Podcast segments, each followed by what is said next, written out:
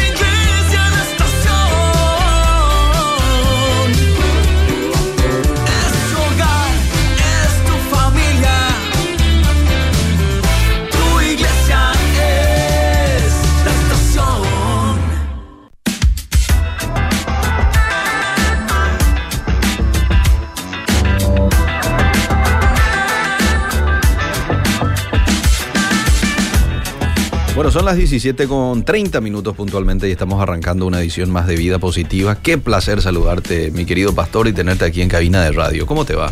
Bien, Eliseo, Bienvenido. querido. Buenas tardes a la audiencia después de cuatro martes casi. Cuatro martes, hoy En vivo y en directo. Ya estamos por las redes sociales también. Sí. La página de la radio, ya compartí también mi página. Así que los que quieran compartir y sumarse a esta programación, Lo pueden hacer. sí, creo que es uno de los temas más controversiales Sí. Eh, que existen dentro del cristianismo. ¿Se pierde, pastor, la salvación? ¿O no se pierde? O no se pierde. Sí. ¿Cuál es la respuesta correcta? ¿Cuál es la respuesta? Y hoy queremos abarcarlo, Eliseo, de, de una manera progresiva. Vamos a arrancar hoy y terminaremos allá por diciembre.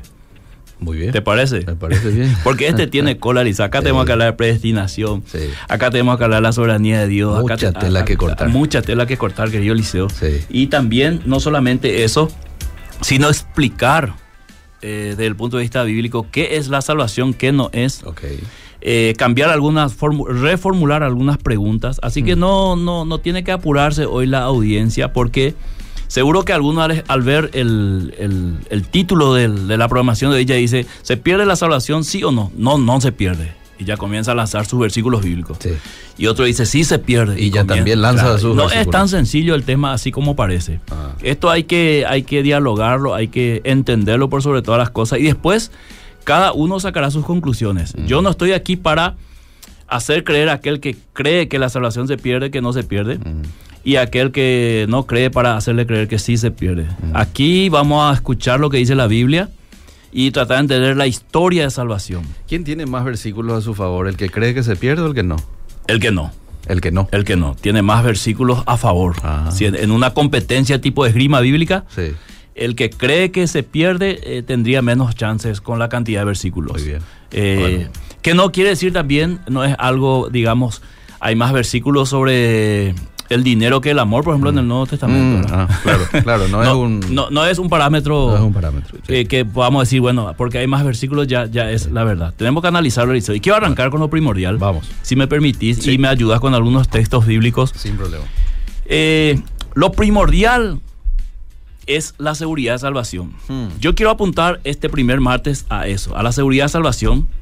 Y a partir de esta seguridad de salvación, ahí vemos las variantes que se presentan a través de la historia, porque tenemos que hablar también del famoso Jacobo Arminio Mm. y de Juan Calvino, hoy conocido en el ambiente teológico o cristiano, podríamos decir, como sus seguidores como arminianos y calvinistas, que tienen su historia también. No todos los que dicen ser calvinistas son calvinistas. Y aquellos que dicen eh, ser arminianos. arminianos se sorprenden cuando estudian lo que Arminio escribió y cómo creyó, Mm. ¿verdad? Y se dan cuenta que no había tanta diferencia Mm. con eh, lo que Calvino también creía en, en relación al pecado, por ejemplo, y la depravación humana. Entonces, Eliseo querido, arranquemos con la seguridad de salvación Muy y bien. ahí vemos las variantes después. Muy bien. Así que esto nos va a llevar, como dije, más que un programa, ¿verdad? Sí. Entonces, no es tan fácil como decir sí o no hoy. Quienes responden rápido a esta pregunta, sí o un no, eh, sin argumentar de manera secuencial y contextual a partir de la Biblia, entonces solamente están probablemente repitiendo lo que escucharon. Mm. Nunca se detuvieron a comprobar si lo que escucharon es real para reafirmar su creencia o cambiar su postura. Conozco a varias personas que han cambiado de postura, que creían que pues, la salvación se perdía a que llegaban a creer que no se pierde y también viceversa. Mm. Conozco hermanos que eh, crecieron en iglesias donde se, se predicaba el famoso salvo siempre salvo, Ajá. ¿verdad? Sí. Y después terminaron creyendo que realmente se pierde la salvación. o sea, de los dos hay, ¿verdad? Entonces, eh, no nos apresuremos a dar una respuesta, Bien. especialmente si no hemos analizado el tema por lo menos. Muy bien. muy Entonces, debemos definir primero qué es la salvación en términos bíblicos, Ok. para saber de qué estamos discutiendo. Muy bien. Sotería es la palabra griega que usa el Nuevo Testamento para salvación. Y esto en términos de, digamos, significado es liberación, rescate. Entonces, si somos salvos por gracia, la salvación es un don de Dios. Es Dios quien nos rescata, nos libera. Aquí la actividad humana queda totalmente, Eliseo, nula en cuanto a la salvación. Eh, y explico esto. Todo lo que es la salvación, la obra de salvación, eh, la ejecución de la salvación pertenece a Dios. Él la diseñó. Él la planificó y Él la llevó a cabo. Entonces, aquí nosotros salimos y entendemos todos, tanto los que están a favor o en contra, que la salvación es por gracia. Es Dios quien nos regala, es Dios el autor de la salvación. Sí. Entonces es un regalo inmerecido. Esto creo que todos estamos de acuerdo Sí. es la liberación del poder del pecado. ¿Qué es la salvación? Nuestra liberación, la liberación del ser humano, del pecado, de la condenación, del estado de ser enemigo de Dios, pasar a ser hijo de Dios. La salvación es un cambio de condición, Eliseo, es una transformación. La salvación en un estado es un estado de gracia en la cual nos puso el Señor. No es que nosotros entramos. El Señor nos puso ahí. ¿Y por qué digo esto? Porque este fue el plan de salvación. Si yo entiendo el plan de salvación que Dios diseñó, puedo entender qué es lo que Él quería hacer conmigo. Desde un principio Dios quiso salvarme. Sí. Y desde un principio Dios eh, ejecutó un plan en el cual estaba su deseo de que yo sea salvo, ¿verdad? Cuando toquemos la predestinación vamos a hablar más de eso, pero yo tengo que entender eso. Al entender eso, yo ya comienzo a amar a Dios. Mm. En cómo pensó en mí Eliseo, diseñó un plan por mí para rescatarme, ya que mi situación con él estaba digamos, en un estado de enemistad, separado, en un estado en donde mi pecado o mis pecados y donde mi condición, digamos, moral no me permitía a mí ni siquiera acercarme. Podría yo intentar ser salvo de muchas maneras, pero todos esos intentos terminarían en la misma situación, fracaso. Ahora, Él diseña una- una- un plan de salvación, piensa en mí y a través de eso crea un hilo en la historia de la humanidad donde yo estoy, crea un hilo de salvación por todas las generaciones hasta llegar a mí un julio de 1983. Mm. Agosto, perdón, perdón, agosto, que este año cumplo un año más de vida espiritual, digamos. Mm. Agosto, a los 15 años, el Señor permite que ese mensaje llegue a mi corazón y yo pueda ser salvo por la fe y a partir de ahí seguir al Señor y ser transformado en mi vida, querido Eliseo. Entonces, cuando hablamos de salvación, no estamos hablando solamente de un hecho puntual, estamos hablando de una historia, de un diseño, de un diseñador, y todo esto implica lo que es salvación. Entonces, el Señor me puso ahí, el Señor nos puso ahí. La salvación es el nuevo nacimiento, Mm. querido Eliseo, Sí. un nacimiento por medio del Espíritu Santo. Entonces, eh, ahí tenemos que entender también que no es obra humana y te pido que leas Juan capítulo 1, verso Por 13, por favor, porque al decir no es algo humano, ya parece que no- empezamos a, a tener problemas porque nosotros demasiado queremos participar en la salvación, Sí. ¿verdad? Y decir, bueno, esto es, esto es Mm. eh, parte mía también. Eh, Y eh. tenemos que hablar más adelante del sinergismo y monergismo, que es toda una discusión teológica también. Pero vamos, vamos a dejar todavía esos conceptos más técnicos para, para el otro martes quizás. Pero entender nomás cómo, cómo la salvación se comienza a dar se Bien. comienza a gestar. Y la Biblia para eso nos ayuda y da las mejores definiciones, o yo, yo no diría las mejores, las únicas definiciones Hmm. acerca de la salvación lo tiene la Biblia. Amén. Ni siquiera lo tiene Calvino, no lo tiene Arminio, no lo, no lo tuvo Lutero. ¿verdad? Ni ninguna denominación. La Biblia tiene la mejor definición de salvación y la Biblia cuenta la historia de salvación. Juan capítulo 1, verso 13.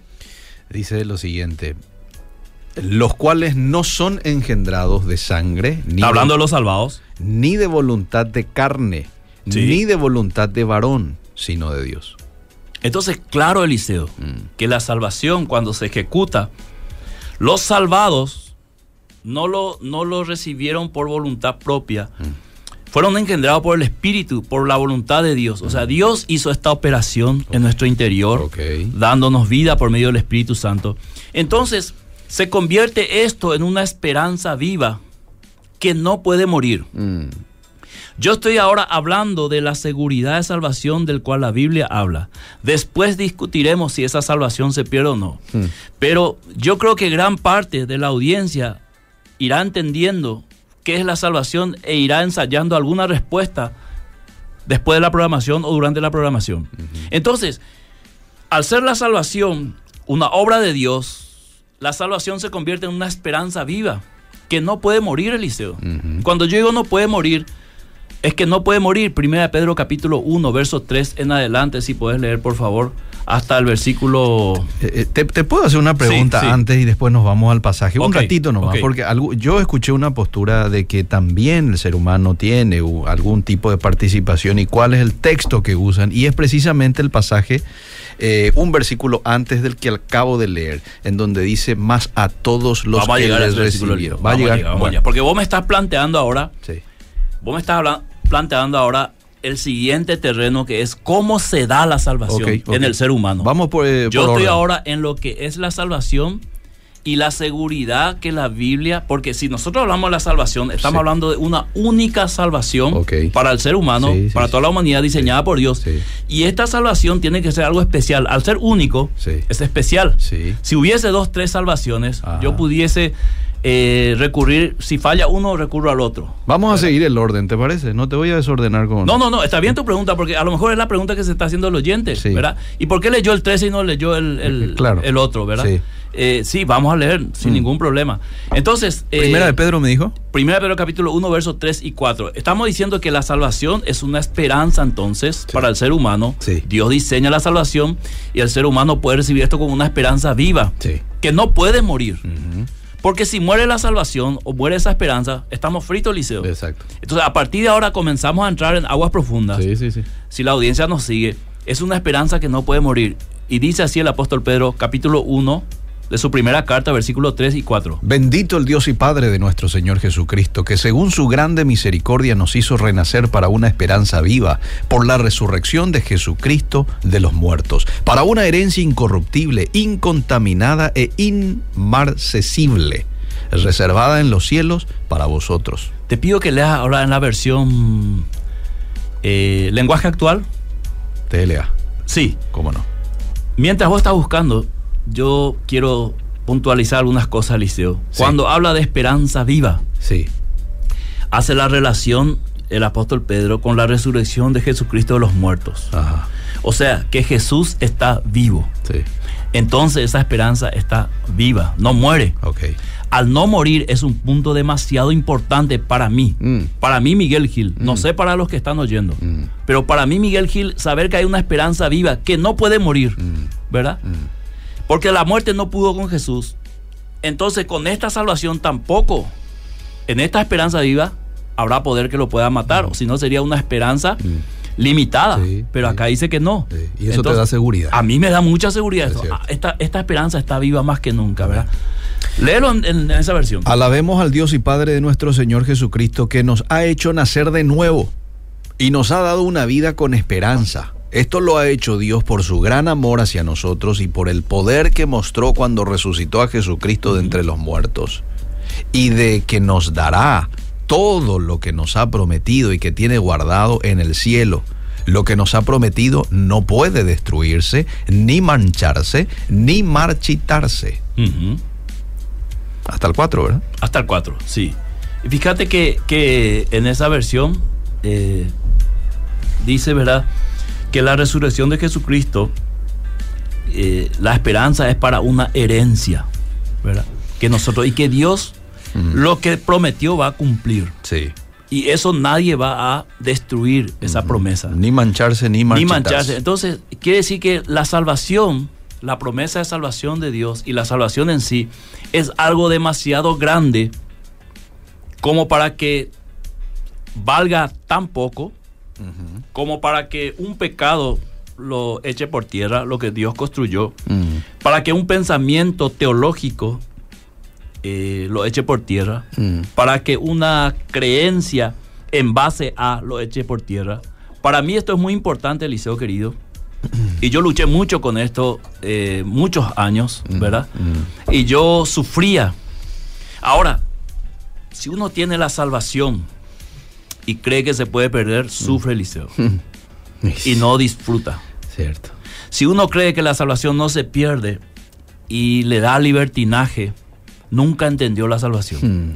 Cuando uno entiende la salvación, se siente tan seguro, Eliseo, tan feliz, se siente tan agradecido, que no tiene otra respuesta más que servir a Dios. Mm. Y yo creo que Dios lo diseñó así. Mm. Es como que vos te estás ahogando y alguien te salva y estarás, pero eternamente agradecido a él, vos, tu familia. Claro. Por eso las personas que están escuchando la radio y tienen familiares cristianos, ustedes tienen que agradecer a Dios que ese familiar es salvo.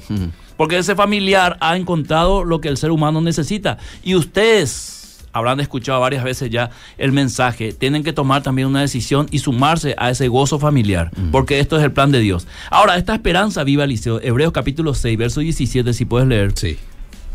dice el autor que este es como un ancla segura. Mm. Y un ancla segura es que por más grande que sea el barco y más fuerte la corriente, el ancla es que sostiene ese barco. O si no, la corriente le va a llevar. Claro. Y si la Biblia me dice que esta esperanza es un ancla segura, yo tengo que creer eso. ¿Verdad? Sí. Si yo estoy en un barco viajando y ahora vamos a anclar, dice el capitán, y, Sí. y tiran el ancla y me dice, no te preocupes, el barco se va a quedar acá, yo tengo que creer en él. Claro. ¿Verdad? Claro. Entonces, Hebreos 6, 17 Dice, y 18. Por eso, cuando Dios quiso asegurar que cumpliría su promesa, juró que daría lo prometido sin cambiar nada. Ahora bien, como Dios no miente, su promesa y su juramento no pueden cambiar. Esto nos consuela, porque nosotros queremos que Dios nos proteja y confiamos en que Él nos dará lo prometido. 19. Esta confianza nos da plena seguridad. Es como el ancla de un barco que lo mantiene firme y quieto en el mismo lugar.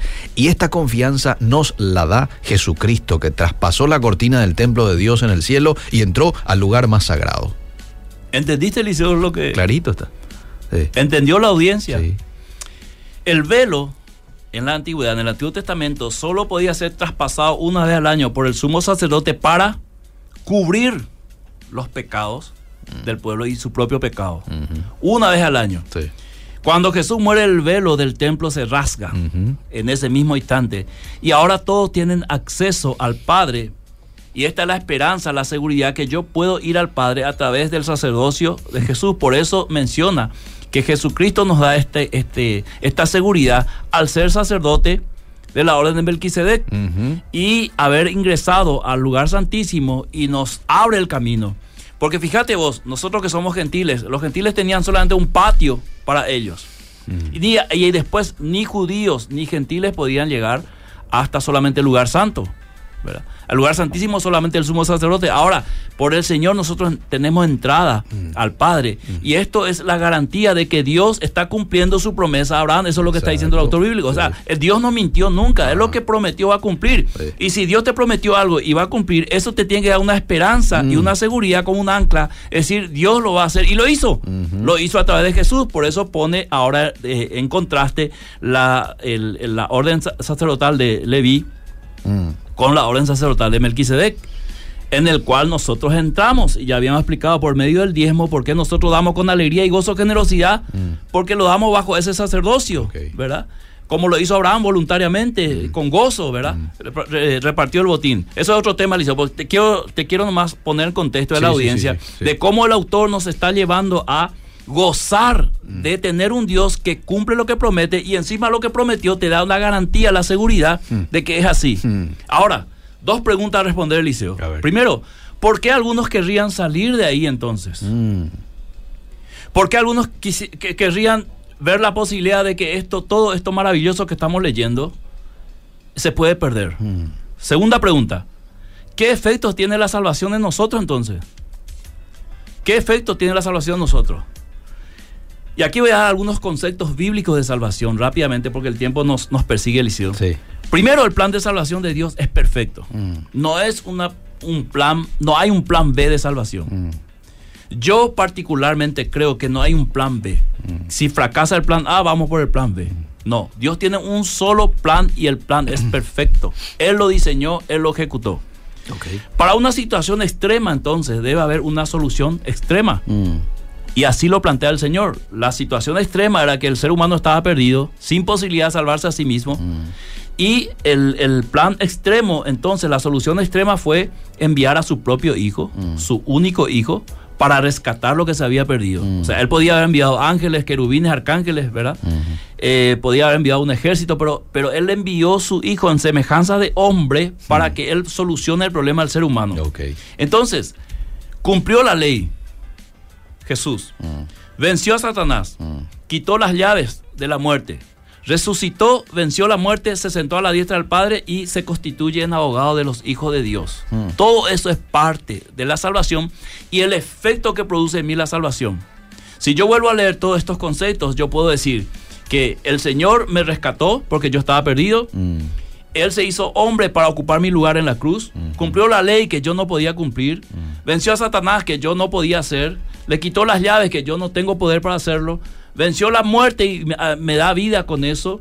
Está sentado a la diestra como mi abogado. Cada vez que yo peco, yo puedo tener en Cristo al abogado perfecto para justificarme delante de Dios de mis faltas. Mm. Porque todos seguimos pescando después de recibir la salvación. Claro. Entonces, la salvación es de Dios, por lo tanto, la salvación es segura. Podemos hacer un silogismo acá, Eliseo Vamos, querido. sí. Dios es un Dios seguro, ¿verdad? sí. La salvación viene de Dios, Sí. entonces la salvación Es es, segura. segura. Exactamente. Eso es lo que la Biblia nos presenta desde el inicio hasta el final. Ajá. Una salvación segura. Entonces, si una salvación definitiva, esperanzadora, preparada, planificada, perfecta y segura, no es segura, entonces algo hay por el camino, algún problema, Eliseo. Y Mm. tenemos que descubrirlo, Mm. ¿verdad? Mm. Y aquí vamos a hacer, eh, investigar a, a Arminio qué encontró él en esto para decir que la salvación se podía perder. Aunque Calvino no lo dijo directamente así, Eliseo querido. ¿verdad? Pero vamos a tocar eso más adelante. Bien. Entonces, si todo esto es seguro, si todo esto es así como la Biblia nos presenta. ¿por qué pensar que no es tan seguro entonces? Mm. Y hacemos una contrapregunta. Si no es seguro, entonces, ¿qué hay que hacer para que sea seguro? Mm. Quiere decir que cuando la salvación llega a mí, lo que era seguro, esperanzador, y llega a mí y se vuelve insegura, ¿qué puedo hacer yo para que se- sea segura? Mm.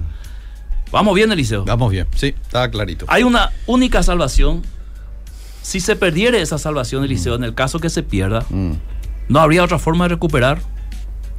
Y si se puede recuperar, ¿escuchaste, Eliseo? Mm. Entonces no era tan segura. Porque yo perdí y después lo, lo recuperé. mm. ¿verdad?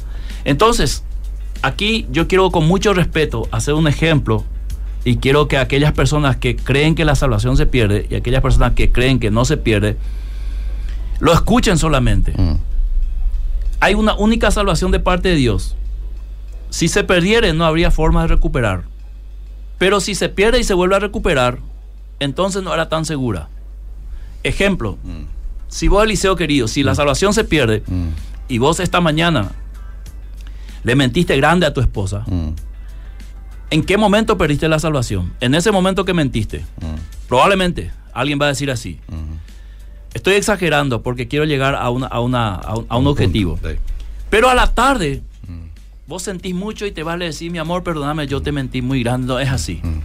En ese momento, ¿recuperaste otra vez? Si esto es así, si la respuesta es sí, Mm.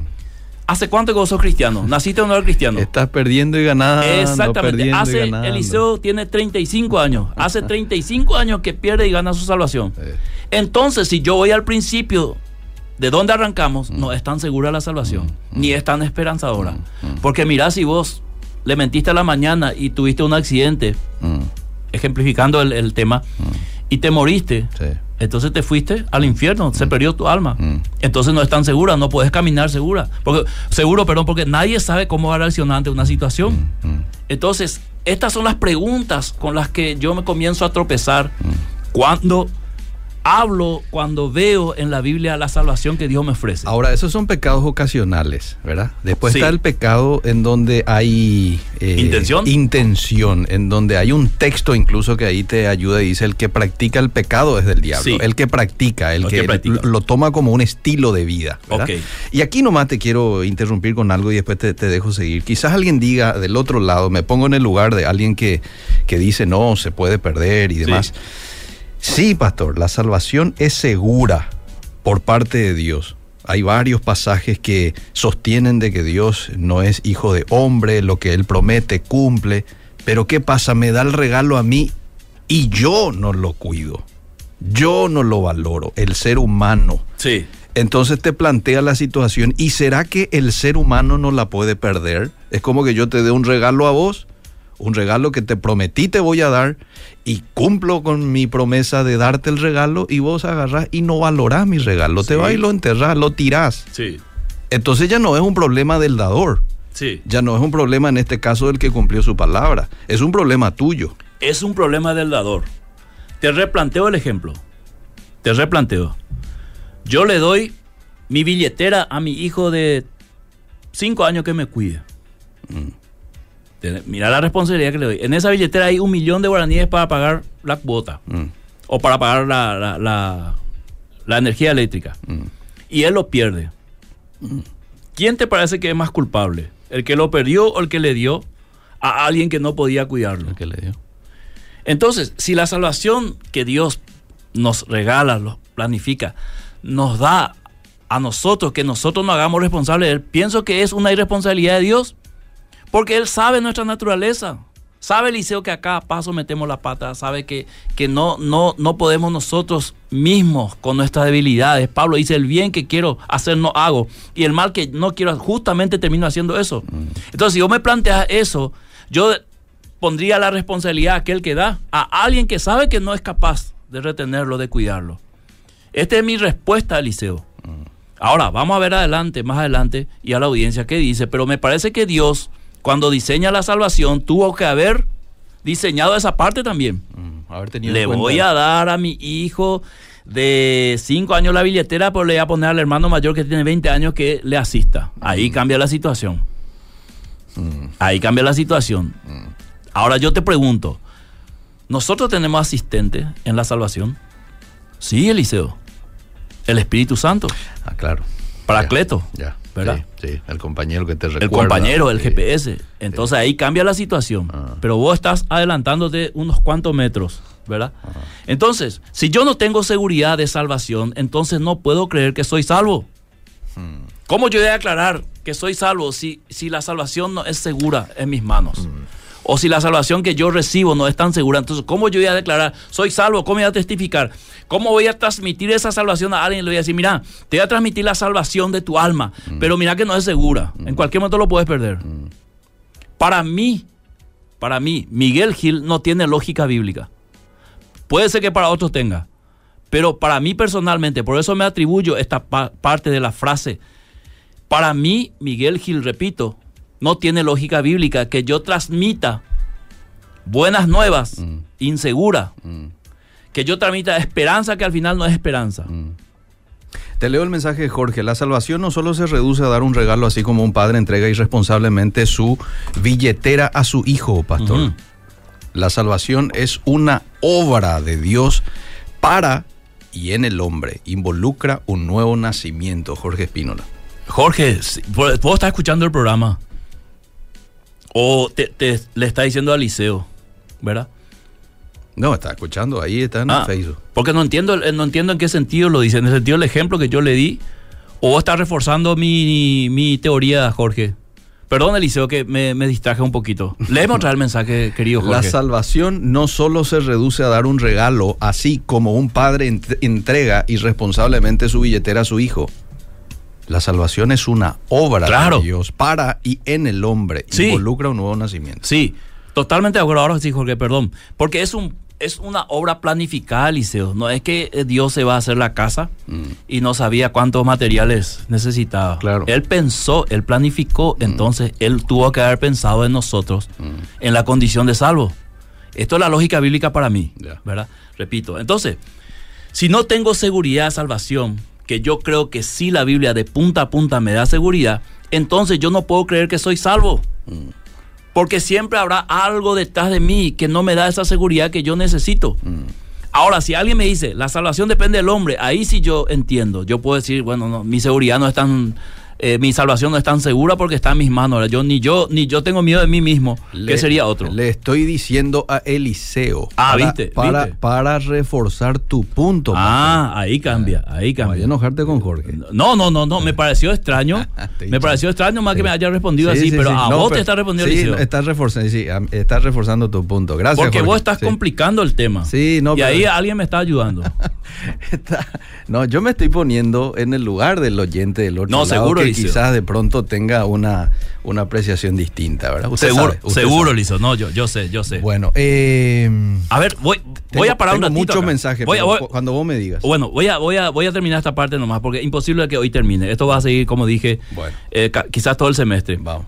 Si yo no tengo seguridad de salvación, entonces no puedo creer que soy salvo. Porque ¿cómo yo voy a creer algo inseguro? Yo estoy seguro que Jesús murió por mí, Sí. Segurísimo por la palabra de Dios. Claro. Que Él resucitó, también, eso se llama fe. Entonces, ¿cómo yo voy a creer en, voy a poner mi fe en algo que es inseguro? Para mí no tiene lógica bíblica, repito. Entonces, si voy a perder mi salvación por un pecado, entonces yo ya sé que lo puedo perder porque aún tengo debilidades y puedo cometer pecado. De entrada, ya entro con un 2 a 0, lo que los técnicos de fútbol llaman resultado de vestuario, que cuando inicia el partido, ya te mete el rival, ya, ya empezar el partido a los 5 minutos con 1 a 0. Sí. Y tenés que remar, cambia toda tu estrategia, toda tu planificación, ¿verdad? Porque tenés un gol en contra. Sí. Entonces, si yo ya de entrada recibo la salvación de parte de Dios, que puedo perder, y yo sé que soy débil, Mm. que soy pecador, ¿verdad? Entonces ya yo entré con un 1 a 0 Mm. a la vida, al reino de Dios. Para mí esto no tiene lógica bíblica. Para mí, Miguel Gil, no tiene lógica bíblica. Si para alguien tiene, ok, vamos, vamos a debatir el tema más adelante. Si pierdo mi salvación, pero puedo volver a recuperarlo con un arrepentimiento, entonces lo puedo perder varias veces al día, semana, mes y recuperarlo la misma cantidad de veces lo que habíamos planteado Sí. recién. Sí. ¿Entendés? Sí. Entonces, paro un ratito aquí, Eliseo. Está bien. Porque si no, no le vamos a dar lugar a la audiencia Sí. y ellos también quieren manifestar su postura. Sí. Entonces, paro aquí un ratito y si tenemos, voy siguiendo. Usted para ahí y yo arranco aquí con los mensajes de la El- gente. el tiempo es tuyo, Eliseo. Pero Pastor Miguel, ¿quién es apóstata si la salvación no se pierde? Buena pregunta. Vamos a alcanzar ese nivel, querido oyente. Vamos despacito. O si ¿verdad? no, va- vamos a tomar por parte así y después no queremos armar rompecabezas y no podemos. Sí, muy bien. Bueno, ¿qué, qué pasa si uno se aparta de la fe, pastor, y muere en adulterio? Sí. Intencionalmente se aparta Sí. y vive una vida de adulterio. Ya voy a responder un cuarto la pregunta. Vamos. Atender, Liceo. A ver. ¿Quién se quisiera apartar de esto?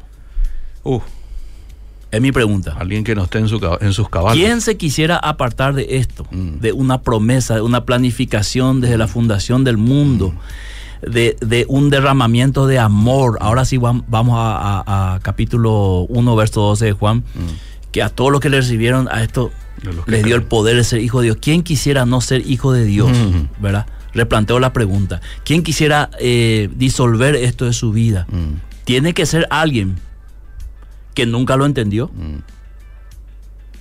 ujú. y al no entenderlo nunca lo experimentó, porque si esto se llegó a experimentar, Eliseo querido, yo no quiero creer que alguien deseche esto. Mm.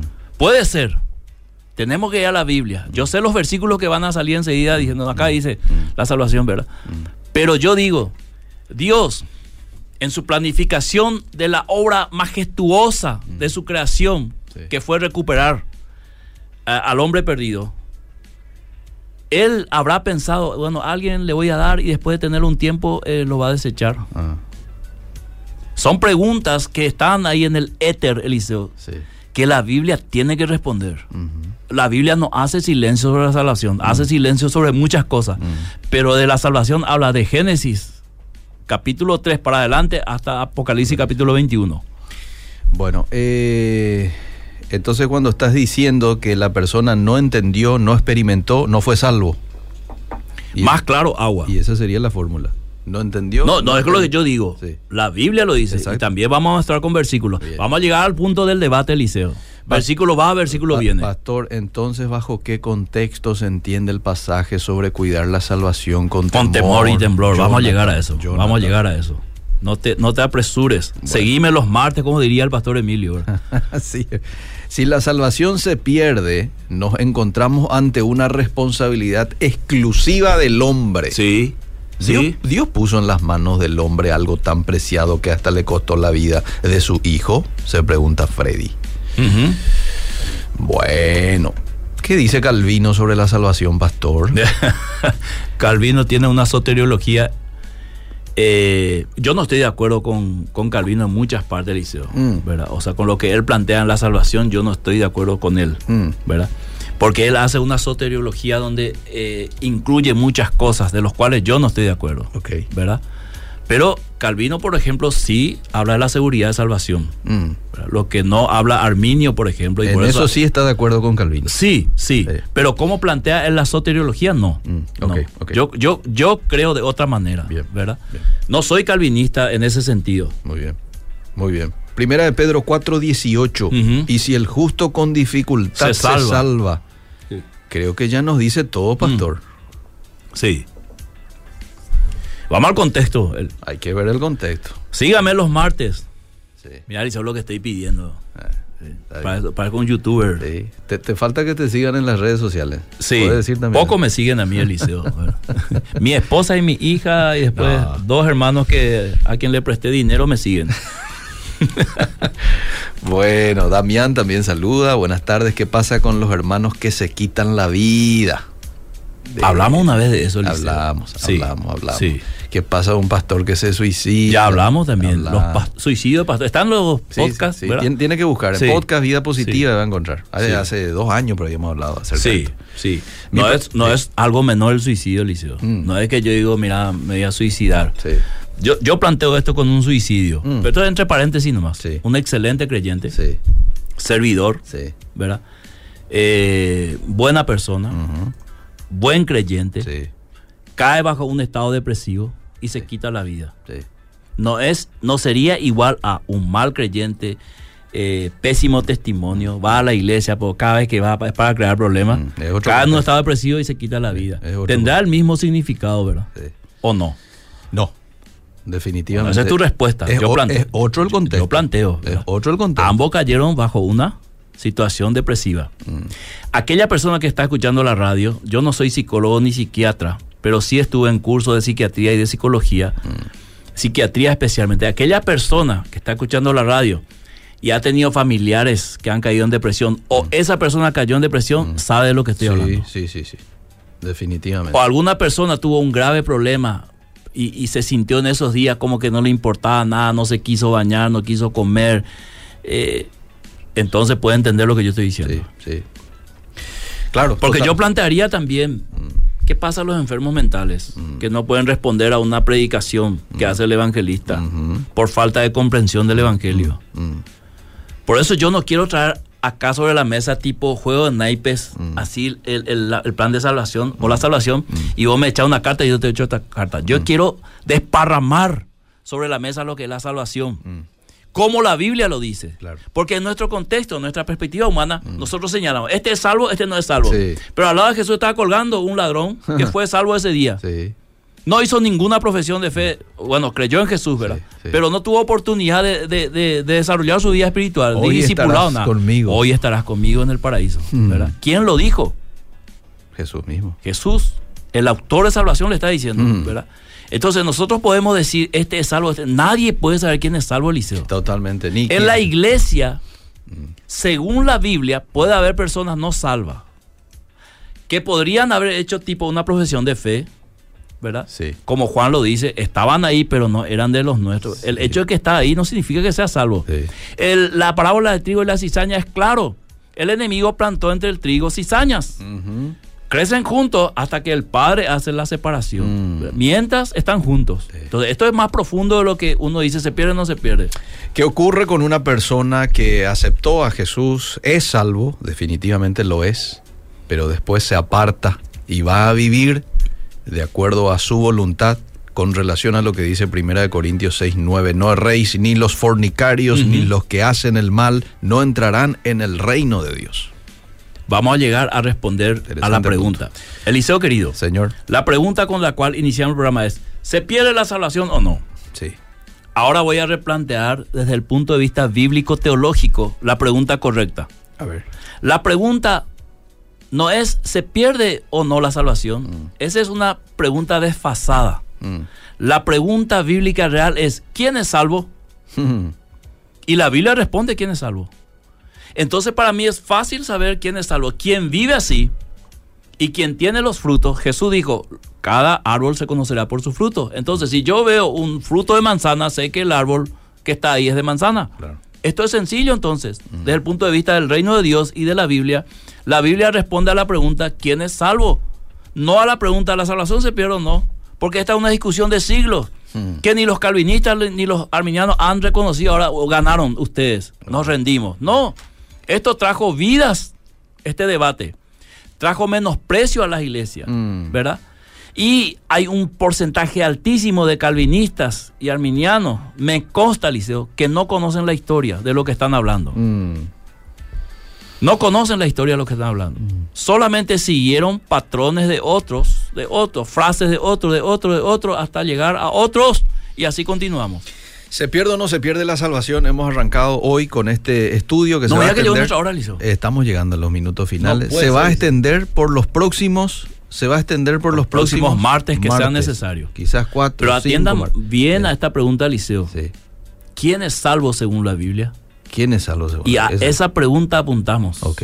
¿verdad? Y cuando respondamos esa pregunta, al momento que respondemos estaremos seguros con la respuesta. No habrá ni un milímetro de duda quién es salvo según la Biblia. Hmm. Hay más preguntas, Liceo. Hoy arrancamos así. Una introducción general. Quizás no hemos dado tanta participación a la gente, ¿verdad? Porque teníamos que arrancar de esta Sí. manera, pero en los próximos martes de pronto vamos a tener un tiempo mayor en donde vamos a leer. Pero ahora voy a irme rápido. Dale, dale. Voy a irme rápido. Dale. Estela Sánchez dice, si perdiéramos, Cristo morirá y resucitará mil veces al día. Pero muchas veces no valoramos tan semejante sacrificio y vamos al mundo nuevamente. Me pasó en un momento. Y cuando estaba hundida y apartada, sentía que perdí mi salvación. Estamos escuchando, dice Felicita. Yo, sí, yo creo que pierdo la salvación. No, perdón. Si yo creo que pierdo la salvación y que puedo volver a recuperar con mis obras, entonces nunca creí que la salvación es por gracia. Eh, concuerdo, también en Apocalipsis hace referencia a no perder la corona. Sí. Eh, David dice, la seguridad de la salvación tiene que ver con una evidencia clara del nuevo nacimiento en la persona, porque en la palabra dice que no todos los que llaman Señor, Señor entrará en También. el reino de los cielos. Sí. Pastor, con temor y temblor, ese versículo siempre usan los que piensan que la salvación se pierde. Sí, sí, sí. El ladrón de la cruz fue salvo, ¿y por qué lo fue? Bueno, Jesús mismo le dijo, hoy estarás conmigo en el paraíso, ¿verdad? Interesante que el ladrón utilice la palabra ahí, Señor, a Hmm. Jesús, que no es cosa menor en el judaísmo. ¿Verdad? Ajá. Acuérdate de mí cuando estés en tu reino. Dos cosas reconoció, que Él es Señor y que tiene un reino, Sí. ¿Verdad? Porque Jesús se pasó anunciando el reino de Dios, o el reino de los cielos. Escucha esta frase, Eliseo. A ver. No es mía la frase, aclaro. Sí. Si la salvación no es por la perfección moral, Hmm. entonces la imperfección moral no la puede anular. Hmm. De vuelta. Si la salvación no es por la perfección moral, Mm. entonces la imperfección moral no la puede anular. Hmm. Y está claro desde el punto de vista bíblico que la salvación no es por la perfección moral. Entonces la imperfección moral no lo podría anular. La única forma que lo anule es si acepta que esa salvación es por fe- perfección moral. Y Efesios capítulo 2, verso 8 y 9 dice claramente, Eliseo, Mm. No es por obra para que nadie se gloríe. No es para que diga yo sí pude y, y vos no. ¿Por qué? Porque hay cuatro tipos de temperamentos según la psicología, Mm. ¿verdad? Sí. Entonces una persona, de te- a- eh, su temperamento le ayuda a ser mejor que otras. Mm. Por ejemplo, el, de- el colérico siempre es el que rompe todo, se enoja, le pega en la calle a alguien, le denuncia, se va preso. ¿verdad? Mm. El, el- el melancólico es más pasivo, entonces su temperamento le ayuda. Entonces, ¿qué culpa tiene este de haber nacido melancólico y el otro colérico? Sí. Entonces está en desventaja en cuanto a eso. Mm. Y Dios anuló toda posibilidad humana en el plan de salvación. Lo anuló. Mm. El plan de salvación es divino. El único humano que participó en la salvación es Jesús. Mm. Nadie más. Buenísimo. El hombre que dice que se pierde su salvación jamás la tuvo. Eh, en ninguna parte de la Biblia dice que debemos cuidar la salvación para no perderla. Además, si así fuera, ¿cuántas veces al día sos salva y cuántas veces estás condenada? Sí, dice Eliseo. Hay un versículo que no tengo ahora en memoria, pero si algún oyente ya lo encontró, ah, eh, eh, cuida vuestra salvación con temor y temblor, dice claramente, sí. Ahí está haciendo alusión a que se puede perder. El- el- el- No, dice el versículo. Ah, porque él dice que no hay ningún versículo. Sí hay un versículo que habla de eso. O sea, existe la, es- ese versículo existe en la Biblia. Ok, No es que el, el- el oyente anterior está inventando. ya, ya. Bueno, a ver qué más hay por acá. Me voy al WhatsApp, pues estuve leyendo mensajes del Facebook. Bendiciones, estoy viajando y escuchando, dice Ricardo. Buen viaje, Ricardo. David no era salvo entonces. Ya era rey cuando mató y adulteró. Saludos, Javier. Sí, sí. Bueno, pero después David se arrepiente. En el Salmo 51 vemos todo lo que. Vamos hace. a llegar a esa parte. La gente está muy. Ya la se- gente se quiere. quiere ir ya. Viste que estamos en este, en este mundo instantáneo y la gente quiere que le diga sí o no. ¿Verdad? sí. Y esta pregunta ya lo cambiamos hace rato. Sí. No es. ¿Se pierde o no la salvación? Es ¿Sos o respo- no? Es, es responder la pregunta: ¿quién es salvo? A partir de quiénes son los salvados, nosotros podemos responder varias preguntas, no solamente si se pierde o no, varias preguntas. Ahí va a entrar Da- David. Sansón fue salvo. Sí. Se hizo un desastre de su ministerio Ajá. este, de Nazareo. Ajá. Bueno, aquí, aquí me está pasando el operador. Filipenses 2.12 dijiste. Léelo, Eliseo. Por tanto, amados míos, como siempre habéis obedecido, no como en mi presencia solamente, sino mucho Ocupaos más, mucho más salvación. ahora en mi ausencia, ocupados en vuestra salvación con temor y temblor. Sí. Dice, dice, dice ahí Eliseo, cuiden su salvación con temor y temblor. ocupados. Ocupado es igual a cuidar. Más o menos, ¿verdad? Sí. ¿Entendés, Eliseo? ¿Y qué dice el contexto? Lee un poco dos, tres versículos anterior. Eh, haced todo sin, murmura- sin murmuración, dice después, ¿verdad? Y antes No, dice, antes. antes dice, haya pues en vosotros este mismo sentir que hubo en Cristo, que se despojó, estando en condición de hombre, se humilló a sí mismo, para que en el nombre de Jesús se doble toda la rodi- rodilla, en los, los que están en el cielo, en la tierra, debajo de la tierra, Sí. y toda lengua confiese que Jesucristo es el Señor. Y, después? dice, por tanto, amados míos, como siempre habéis obedecido, no como en mi presencia solamente, sino mucho más ahora en mi ausencia, ocupaos en vuestra salvación Mm. con temor y temblor, porque Dios es el que en vosotros produce Ah. así el querer como el hacer Mm. por su buena voluntad. Como diría mi, mi estimada madre que está en el reino de Dios. Hmm, hmm, ¿Verdad? Ese hmm, de mamá ya nosotros decíamos, "Eh, no, es así, aviso como nosotros estamos diciendo. Sí, ¿Verdad? sí. Entonces muchos de la audiencia van a decir hoy, "Hmm, mm", porque esto es para analizarlo, Liceo. Sí, señor. Definitivamente. Nunca hay que usar versículos sueltos Mm. para, para argumentar Sostener algo. doctrinas. Mm. Usar todo el contexto bíblico. Te va a ayudar mucho más que un versículo. ¿verdad? Que no está mal que lo plantea así. El, porque acá hay que tener, Liceo, Mm. algo concreto. Sí. Yo creo que la salvación se pierde. Mm. Yo me agarro a la Biblia y tomo los versículos para justificar esa postura. Yo creo que la salvación no se pierde. ¿A dónde voy a recurrir para argumentar? A la Biblia. Pero tenemos un grave problema ahí. La ley de la no contradicción. Una cosa no puede ser verdad y mentira al mismo tiempo. Mm. Entonces, tiene que haber una sola verdad respecto a la salvación. Ok. ¿Se pierde o no se pierde? Respondamos de la pregunta, ¿quién es salvo según la Biblia? Ok. Última pregunta y nos vamos. Dale, dale. Si no le darías tu billetera a un niño de 5 años, Mm. ¿por qué Dios nos dio libre albedrío sabiendo que no íbamos a cuidar? Buena pregunta. Me gusta esa pregunta, ¿verdad? Porque está admitiendo que el ser humano tiene libertad, Claro. ¿verdad? Sí. ¿Por qué? Porque esto es teológico del liceo y desde el punto de vista, desde la reforma para aquí, muchos han negado la libertad que el hombre tiene libre albedrío, Mm. ¿verdad? Y esto es todo, viene de San Agustín para adelante, Calvino y todo lo demás, en que vos tenés una libertad, pero es una libertad natural. Vos que es un yogur de piña, yo quiero uno de coco. Mm. Sí. Usamos nuestra libertad. Sí. Pero no podemos usar nuestra libertad para ser salvos. Todo este planteamiento teológico tenemos que ver si es así o no, ¿verdad? Porque ¿dónde pierde el hombre su relación con Dios? En su libre albedrío. Pero muchos plantean, a partir de ahí el hombre tiene libertad, pero solo para hacer el mal. Cosa que yo no comparto 100%, ¿verdad?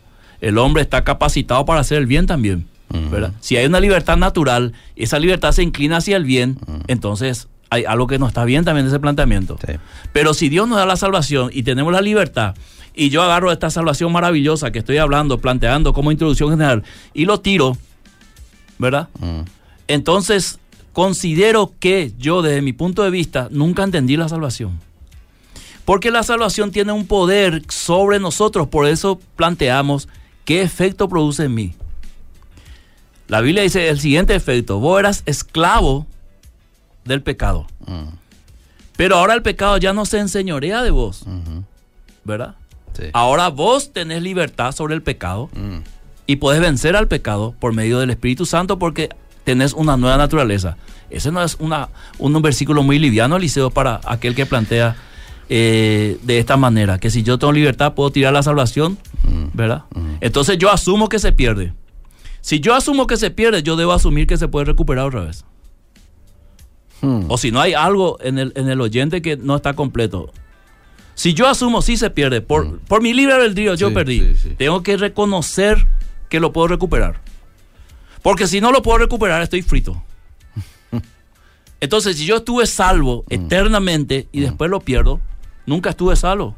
¿Te das cuenta que es mucha filosofía más que Biblia? Menos mal que tenemos muchos martes por delante. Síganme ¿verdad? los martes. Síganme los martes. Gracias, Pastor. Excelente. Hasta el próximo martes. Seguimos.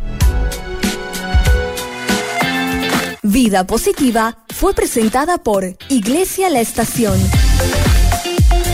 Te esperamos los sábados a las 19 horas Red Juvenil y los domingos 8.30 Culto Dominical.